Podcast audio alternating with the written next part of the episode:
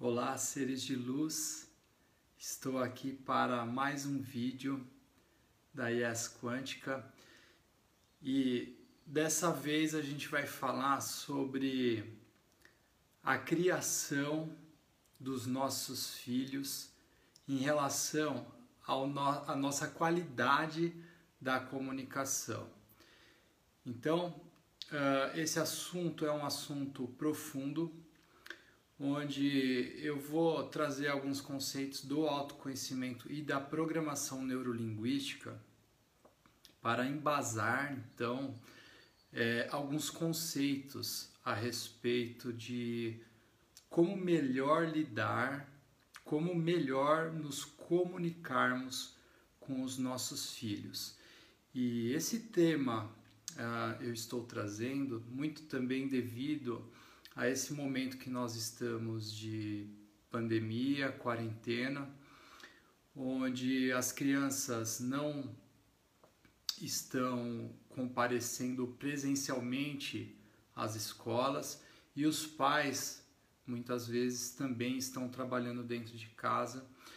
E o fato é que com o passar do tempo né, a gente tem bastante relato sobre a ansiedade da criança ou até a ansiedade dos pais dentro de casa devido a não estar acostumado, não ser aquela rotina, né? aquela rotina de estar 100% dentro de casa com as crianças e ainda com a responsabilidade do trabalho, a responsabilidade de cuidar de casa e das responsabilidades em relação à criação dos filhos.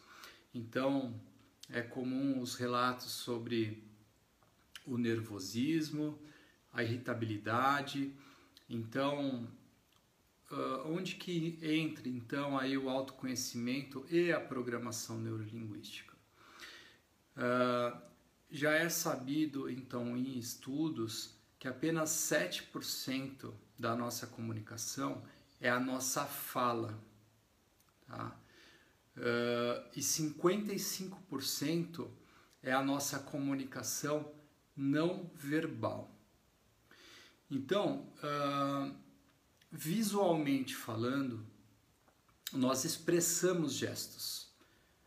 E não é o que a gente fala que é compreendido. Muitas vezes, uh, a resposta para uma pergunta pode ser sim no entanto, o rosto ou a posição corporal diz não. Então, o sim pode ser um sim não verdadeiro, onde o corpo então vai representar verdadeiramente o que a pessoa gostaria de ter dito. Então a gente fala sobre congruência. Por exemplo, é, quando um atleta ganha um troféu ou uma medalha, a posição corporal da vitória, é, em geral, é, uma, é, é de uma linha visual, de um campo visual, do meio para cima. Então eu vou comemorar olhando para cima, venci. Então essa, esse é um gesto corporal de talvez uma expressão de fala que eu possa dizer: Yes, eu venci, eu posso. E não ao contrário, por exemplo, quando as pessoas estão tristes, elas tendem a, a baixar o ombro ou se recolher, ou o campo de visão estar do meio para baixo. Então é incongruente alguém me perguntar: está tudo bem? E eu dizer sim. Então o meu corpo está dizendo que não está tudo bem. E a mensagem que nós vamos captar então é a do não, não está tudo bem. E onde ligar este conhecimento com o dia a dia com as nossas crianças. Então, é, é muito importante e profundo o trabalho da escuta. Uh, os adultos tendem a dizer que a criança é muito nova e não entende o que a gente está falando, ou o idoso também, ah, né, não está entendendo o que a gente está falando ou não tem direito de opinar. Então, uh, em muitos casos, ou a criança ou o adulto, ou seja, o idoso, na verdade, uh, não tem direito de se expressar. Ou melhor, eles têm total direito e necessidade de se expressar. No entanto, uh, o pai, a mãe ou o filho daquele idoso já não considera mais a fala é, ou o pedido daquela criança ou daquele idoso. Então, dentro de casa, até nós estamos falando da pandemia, existem também não só crianças dentro de casa, mas os idosos também. E existe uma pessoa no meio dessa situação que está permeando ou negociando as, os pedidos ou gerenciando a casa. E então, se essa pessoa não está no controle, não está equilibrada, é, existe então uma desarmonia.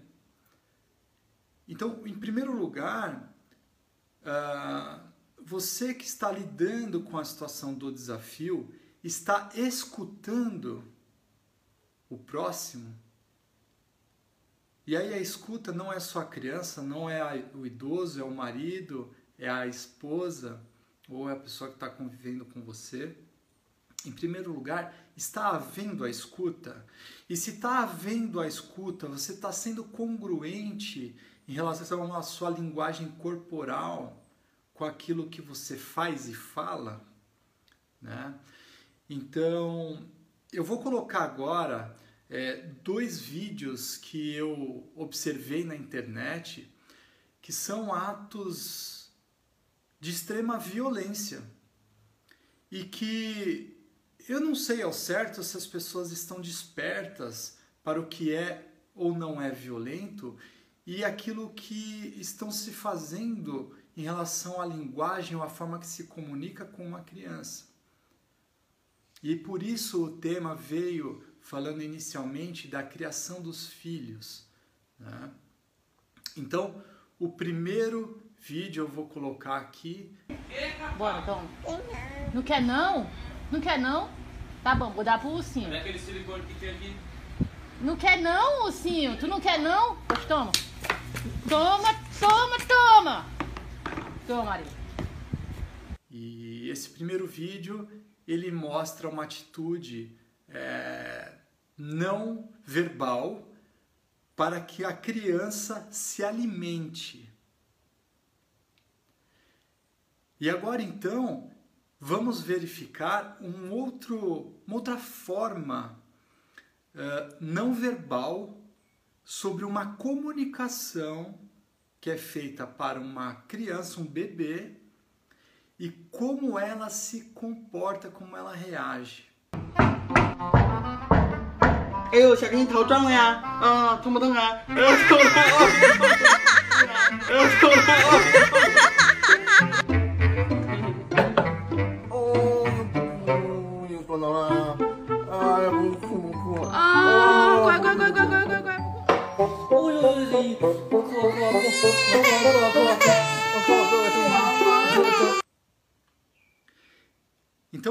Podemos ver uh, nesses dois vídeos que, no primeiro caso, a gente tem então um, um abuso, uma violência em forma de brincadeira, né? Para que uma criança então se alimente. É, muita gente acha engraçado, mas uh, o que, que esse, vídeo, esse vídeo tem a ensinar? Como que a gente está lidando e se comportando com as nossas crianças, o nosso futuro?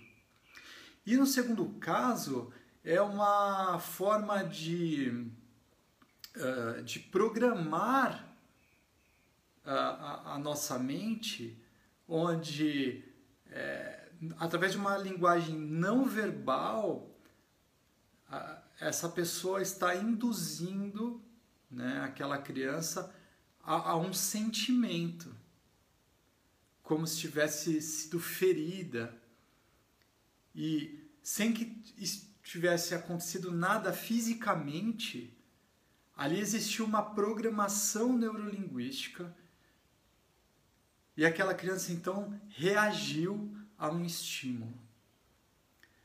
Então, o que esses dois vídeos têm a dizer e a contar para gente?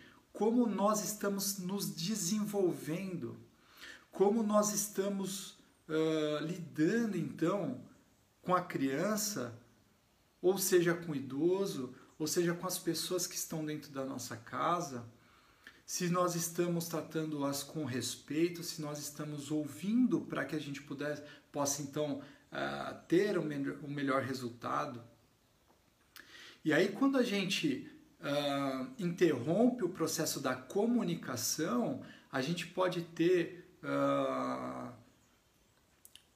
um processo de criação de crenças com essas pessoas uma crença da não comunicação, uma crença em dizer eu não consigo falar, eu não consigo me expressar, porque a pessoa é interrompida ou a pessoa ah, é tratada de uma forma como, como nós vimos nesses vídeos, que são extremamente graves.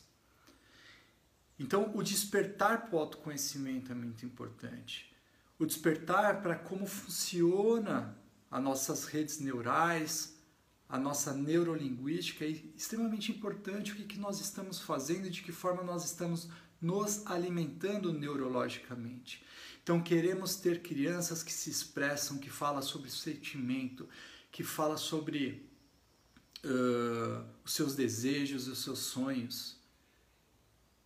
Crianças que se expandem, que se expressam. Então é isso, gente. Uh, eu tenho certeza que esse conteúdo é de grande valia, de grande importância e nos vemos nos próximos vídeos. Muita luz!